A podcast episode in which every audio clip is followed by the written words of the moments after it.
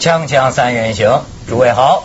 哎，文道，看见咱们美女好久没见对对对啊，很劲爆的这个方子璇很劲爆啊！而且这个观众你也得跟交流一下啊，咱们子璇。我上次看到，我想说，哎，那就看看观众的反应。一上去全部都在骂我，我吓死了主要。是因为你劲爆，这个骂对章子怡事事件都成了我们一个事件。对因为啊我，其实我只是反映了一些香港人就是看到的事情，跟那些报章杂志所讲的事情。那我想说，那我我就在媒体面前就是说讲一基本上下香港发生了什么事情，大家对章子怡的看法。你的意思就是说，你把你自己摆在了狗仔队的立场上。对，站在狗仔队的立场来说话，对吧？对所以大家不应该谴责子璇，应该谴责代表子璇被幕后的那些狗仔队的 观点。嗯哎，但是啊，这个东西啊，也可以跟观众这个交流交流哈。嗯也没有办法。你说像我们的这个嘉宾啊，男嘉宾、女嘉宾，嗯根本上是谁决定的呢？哎，还说我决定的，其实不是我决定的，我们领导决定的吗？根本上也不是，根本上是 你们决定的，对是哦观众，你不知道吧？我们在看收视的率。然后再看这个大家的反馈，嗯没有办法。你比如说，真叫生活中的我来说，我这人跟谁都能聊天我没有什么分别的，嗯对吧？但是呢，咱是给你们服务的，对吗？就是常常你比如说有一天潘杰给我打电话，我听着也凄惨，说是我以后不上了。我说为什么不上了？他说你去看看《锵锵三人行》的 BBS，大家骂，骂，而且骂管人潘杰叫大妈，嗯 说倒大妈俱乐部都出现了，说是一见他，有一些朋友就会这个就是说的话非常的让人听了我们谁没招过人骂呢？你说我们这这帮人。不过我也被人骂的蛮惨的，我觉得。啊 是是是新人嘛，新人总是骂的惨一点。这个事儿吧，我我现在感觉到啊，没有办法，我们找一个嘉宾呢嗯是特别困难的，呃，而且呢，嗯。怎么说？现在是个没有英雄的时代。嗯我真的，我从我这个主持人的体会哈，比如说过去，也许某一个时候，能够上这种公共平台的人，嗯。的确水平比观众高一线，嗯。对吧？所以大家呃这或或或者说貌似高一线，但是现在真的是这样，我觉得我的水平比观众不如啊。嗯。你按说没有办法，你按说你也没脸在这儿。实际上不是因为你比他强，而是因为机遇，嗯。因为命运，大家走上了不同的道路。对。我打了这份工，可能比我强的观众，他去做了 CEO，他去做了或或者说一个什么工程师，嗯对吧？所以他当然他瞧不起你，或者他觉得你，可是你说我觉得很困境，就现在这个电视台媒体播出量这么大，嗯像我们这种即兴谈话的这个节目，你的很多丑陋啊无所遁形，对暴露在别人面前，对你来不及三思而后行，对吧？所以呢，人家批评你。对是当然的。可是你要不干，不干我这份钱，我怎么生活？嗯我有时候 也觉得 要照我自己要你当 CEO，你也觉得挺困难，是吧？我我跟你讲，子璇，你不要说你，我跟你讲我，要按照我的荣辱观，嗯其实我是个脸皮很薄的人。哦，按照我的荣辱观，我都没脸干这行。那不行，你得你的学学问、你的见地、你的观眼光，你因为你比很多观众不如，没有办法。可是呢，打的就是这份工，我怎么办？你哪？先把算了我们我们今天开始，我们不要说这个，我们就树立好社会主义荣辱观。啊啊所以我只能把自己这个放到最低，是吧？真为荣，假为耻嗯，就总算你批评我错了，我就道歉，对吧？像前一阵观众骂我说你你有什么资格哭穷，所以我马上就改变了嘛。我说以后你们叫我就是心腹阶层，对，我可不是。他我本来想装穷人，不行一脚被人家踢了出来，非要让我当心腹，那我就承当，直下承当，对是吧？有钱人。所以子璇也应该用这个态度。我就可能个性比较直率，就想到什么就把它讲出来。我想说，做台湾人是很直率的，就是很多很多劲爆的消息就直接把它讲出台来。湾直率，我看陈水扁不大直率。对对对对陈水扁是非常不直率。哎，子璇刚从台湾回来，最近这个台湾好乱哦，我真的觉得好可怕。每天看那个新闻就是倒扁，那有些人就停扁，两个人就打起来。那有一个老老公啊，就是老老爷爷，他呢是倒扁的，那就跑到了那个停扁的阵营，被人家打了稀里哗啦，好可怕哦。啊然后对啊，很可怕。那所以我现在跟朋友在一起聊天呢，先问问你是倒扁停扁，不然就不要讲这个话题，讲政治呢、嗯伤感情。哎，我听说什么罗马斗兽场上的这个手势都出现，这是什么意思？这样子是导对导导扁的意思，就出死了。这个是施明德他 他好像他们他们弄出来的。说是现在台湾人见面打招呼先来这个，对对，跟那个天王盖地虎宝塔镇山腰。但现在是你觉得身边的人是倒扁的多还是挺扁的多？倒扁的多，倒扁的多。台北大部分北部以上都是都是倒扁，南部就挺扁。南部因为毕竟阿扁是从台南台南出来的嘛。但平常我们在香港这都是听到关于倒扁的消息，那挺扁那帮人平常怎么样回应呢？现在这些事，停扁的，比如说现在说他什么又弊案啊，又贪污啊什么，那停扁的人什么说法？他不管，他就是觉得阿比很厉害。阿比，我们不相信那些传闻，那些都是假的。对啊，可是这样子，因为现在有一个节目叫《人民呃全民开讲》，那他呢很厉害。他一开始我回台湾第一个礼拜就看他很厉害，他把他把他的这他本来是导扁的，然后他就找了一群挺扁的人，两个人在对骂，就观众是观众是挺扁。那么主持人是导扁，然后慢慢慢慢的影响他。现在呢，他把把那个节目搬到了高雄，高雄也就是南部。然后那些那些观众现在已经一半以上是已经是导扁了。哦，那很因为因为每天每天都有一些新的消息，让你觉得没办法没办法不相信。倒哎，你看这个台湾这照片，嗯，哎，我像我这个来自呃这个这个大陆的。人哈，台湾老让我有一种光怪陆离的印象。因为你们那儿发生的很多事儿，对我来说是不可想象的，不可能的嘛。在大街头、十字路口，咱说，即便你对这个这个呃领导人有什么意见哈，好家伙，绿林十大寇，对，你说他弄成这个，我那天广告，我那天看陈水扁一张照片啊，你就感觉到承受这个高压力的人。他的这个眼黑会上升，你看陈水扁是这样的，我先看一个照，你看这这是是吗？在这压，你就会感觉压的那个黑眼黑都往上挑，成了下三白眼那种那种风水，那种风水。哎，你说这个台湾，你像你说的那个老头，也让我想起这个施明德。嗯，他不是什么民进党的吗？对，前主席，前主席，前主席。他而且是一向民进党里面前几个前主席啊，地位很崇高的。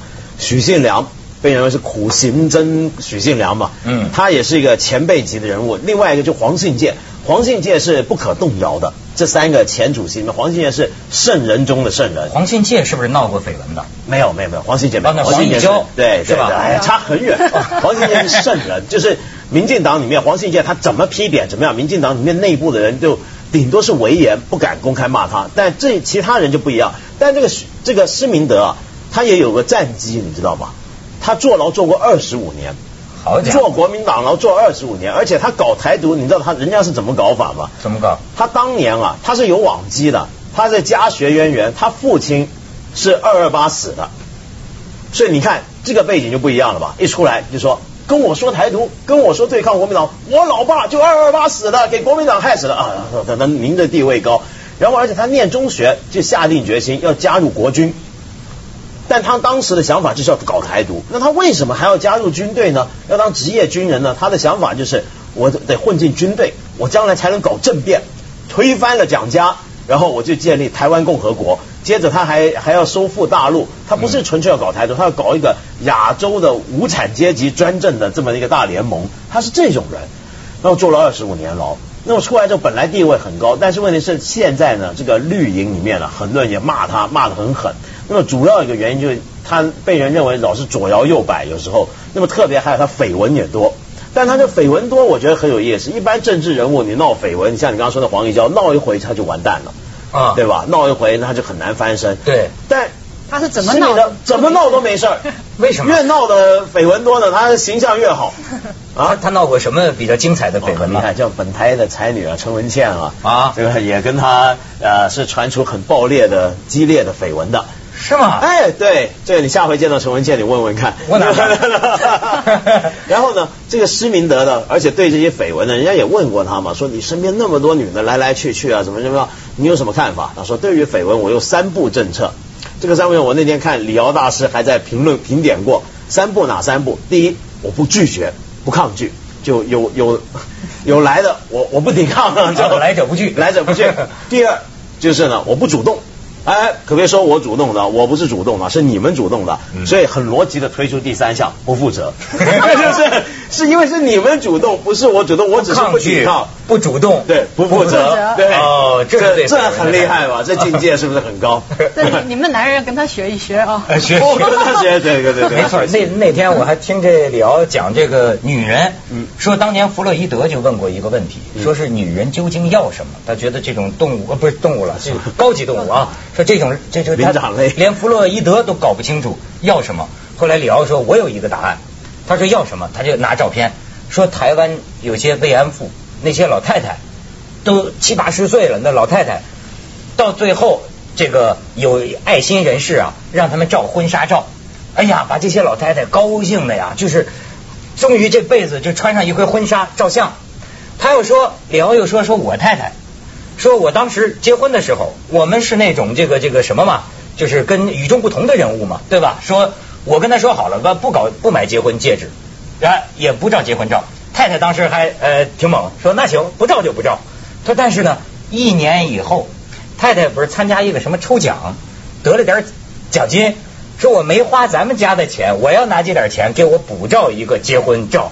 所以你看，他就说这个女人呐啊，要的就是结婚照。要我我不拍结婚照，我不想拍结婚照，我觉得好老土。哎。就为为什么要拍结婚照？我觉得应该结婚是把你结婚当时的一些画面把它拍出来，而不是站在那边摆个 pose。就我们要结婚了，太硬了，我不喜欢。嗯啊，我一定不拍。对，而且这个婚姻呐，看来在这个台湾呐也容易引起问题。哦，你比方说这就是你贬嫂是吧？贬嫂啊，这个这个你这个政治联姻呢，我觉得也是够惨的。呃，这方面子璇呢可能了解一些。贬贬嫂的一些贬少的秘闻，咱们到最后透露透露，别又招人骂啊！锵锵三人行，广告之后见。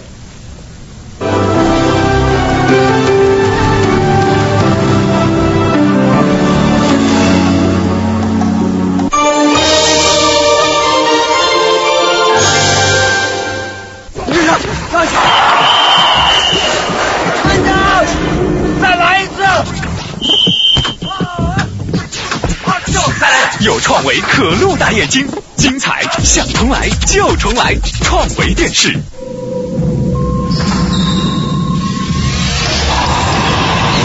日月星蛋白质，绿色食品，高蛋白，高营养，补充营养，快速均衡。日月星营养中国人。原定青藏铁路，携手迈向更高的幸福。双喜世纪婚礼。现正接受报名，详情请点击双喜点幺六三点 com。中国建设银行，建设现代生活。您的一票就能让他们复活。七零幺号徐产雪，七零二号马银，七零三号冯月，七零四号陈露，七零六号刘亮。移动联通用户发送 F H A 加选手编号到九幺九幺五幺，五位佳丽谁能复活？请张开您的天使之手。关于二零零六中华小姐环球大赛详情，您可以通过大赛的协作媒体了解。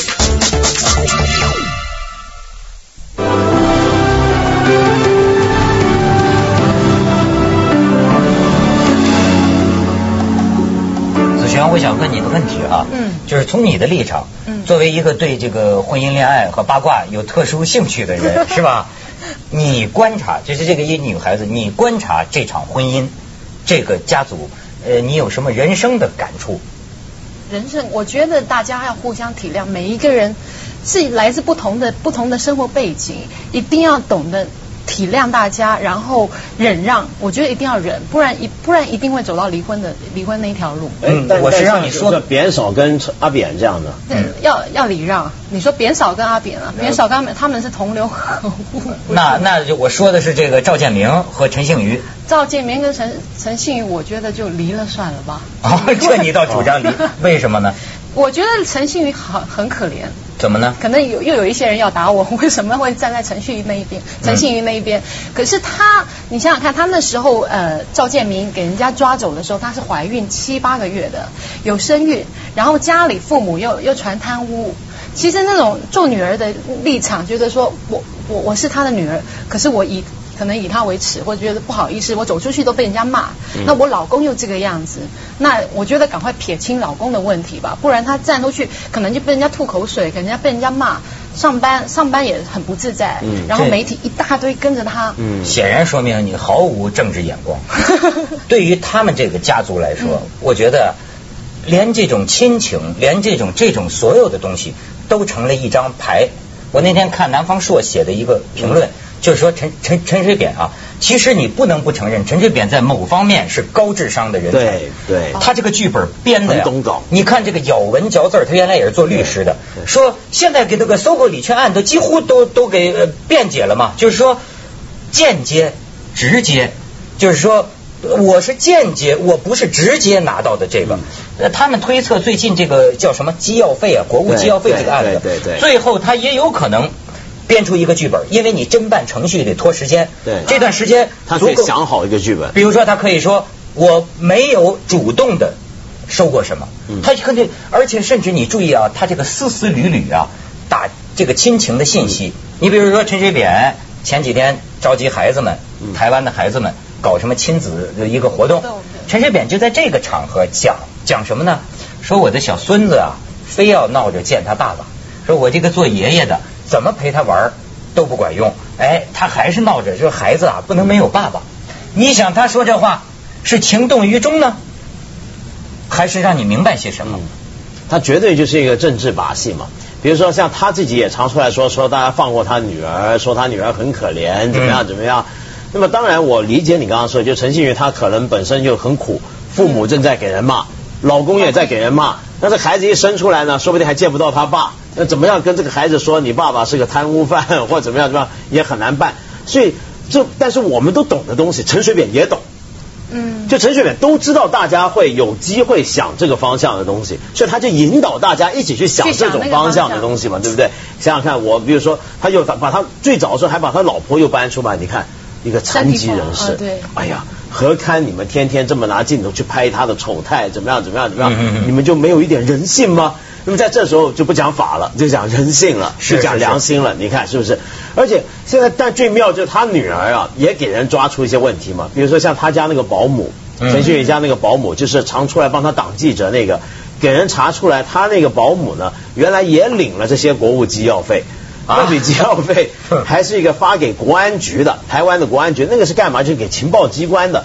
有人查出来，每个月给他那笔钱啊，是相当于给台湾那种，因为情报官员往往都是有军衔的嘛，领那个军衔呢是少尉阶级，就一个保姆，人家一个保姆也是少尉，然后就说，哎呀，了不起啊，这个陈少尉这么叫他，那平常就是买菜、洗洗床、洗什么，拿了一本特务费。这是宰相门前七本七本。台湾那个呃立法委员邱毅啊，他又爆料一个新的东西，就是他那个国务交费那个费用呢，他们就是拿了一些单据嘛去报销，结果拿了一些收据呢，是可能是不同天请客的，比如说是今天跟跟十天以后请客的费用，既然是那收据上面号码是连连下来的。可能是七十九八十，可是你过了几天，怎么可能那个发票是连的那么好是吧？所以这个这个就可以证明说那也是假报了。你说他这个呃发票，我想起他们吃饭哈，你知道这呃当年就陈陈水扁一家人到台湾一个日本料理店去吃，这料理店的这个老板董事长那天就干脆停业，把所有客人都赶走。我说这个有句成语啊，叫一人得道鸡犬升天。你说这是他当时是个怎么个场面？这家人在吃董事长专门从日本带回来的神户牛肉，多半是这个喝啤酒听音乐那种。啊，吃什么北海道干贝，这么在这吃，连着然后他们家的狗啊，在柜台上嘟嘟嘟嘟嘟嘟嘟嘟跑，然后呢，他们的那些保镖随从，哎呦争相的在狗面就逗那个狗玩当时你看啊，这是这种情况啊，真是我觉得有点荒谬是吧？所以为什么现在台湾呢很奇怪？就最近这一年多两年来啊，有一种复古的情节，就突然多一批上年纪的台湾人，开始在怀念蒋经国，有这么一种趋向。就从去年开始，不多，但是有，就是他怀念蒋经国什么？就蒋经国呢，别的其实他关于他太多私生活怎么样的事儿，其实大家不是很了解，但他永远出来呢，就是一个非常简朴的形象。比如说，我们在台湾长大就知道，蒋经国呢，一想蒋经国就想起他那些飞机夹克，对对对，那些夹克。对。然后呢，他是那种到了任何地方，他跟他随从呢，就是到路边摊啊。叫个什么面就吃那小吃，就跟人家聊天什么，也从来不去什么大酒店啊什么这种地方。所以这一想起来就是，你说他独裁威权统治怎么样怎么样，但他形象非常非常简朴。哎，你让我想起那个张孝言，嗯，他是谁的儿子？呃，他是蒋经国的儿子，是吧？嗯，我听到过这么一个传说，就是说在蒋经国临死前。这个呃，张孝言和他的兄弟，嗯，在这个窗前，你知道这个蒋经国给他们说了，咬着牙给他们说了一句话，叫“吃得草根，万事可做”。就你，我就想起了简朴。哎，咱们去一下广告，《锵锵三人行》广告之后见。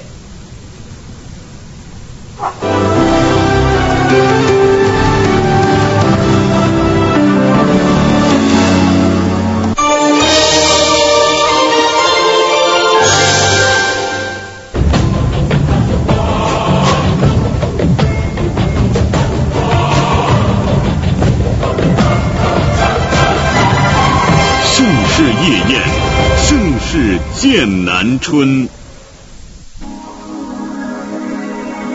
全球名人我访问，海信平板名人之选，高清平板我看好海信幺零八零 P。用国礼平板看全球高清，Hisense。中国建设银行，建设现代生活。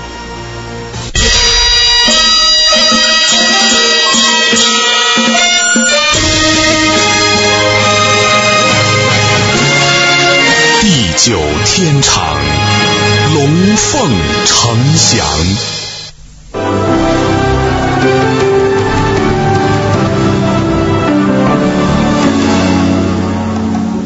子璇正好跟你做个调查，你看你也不关心政治是吧？对。而且，但是你是台湾，你倒不倒扁？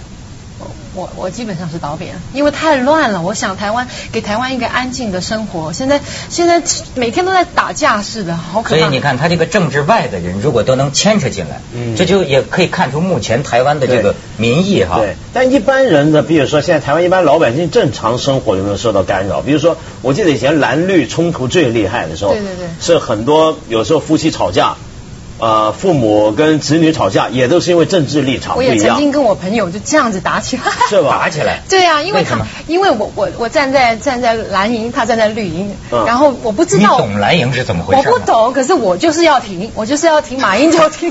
啊，你喜欢马英九帅帅哥是吗？这帅哥真是。帅哥正直啊，人家不贪啊。那一天才好笑。那一天我去了一个那个 fashion show，一个时装秀，结果马马市长就就就到了那个活动。哦，那么怎么知道呢？一走出来呢，是四个名模跟他一起走出来，他吓死了，他吓死了。他一走出来说：“我不知道我是被人家设计了。”我今天不知道是有四个名模要跟我一起走出来，那是什么什么怎么回事？马英九为人极其谨慎，因为他怕说只要有女女孩子就会传绯闻，有什么事情？对对对对。现在现在媒体抓得很紧的。我有时候我有有一个大部这大逆不道的问题哈，还这你说咱们你看这两天在谈单身潮，现在离婚婚姻不幸福，人的这个这个性欲和等等之间的矛盾，那么比如像马英九这样的人。像陈水扁这样的人，哎，真的说为了自己的政治生命，他就不要一切呀。对，维一定要维持自己的婚姻特别干净。嗯。可是实际上他也是人呐，我不知道他们这个这个内心的这个调试过程。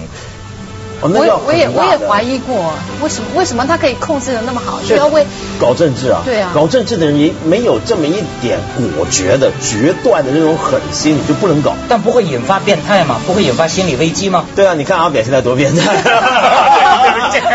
是吧？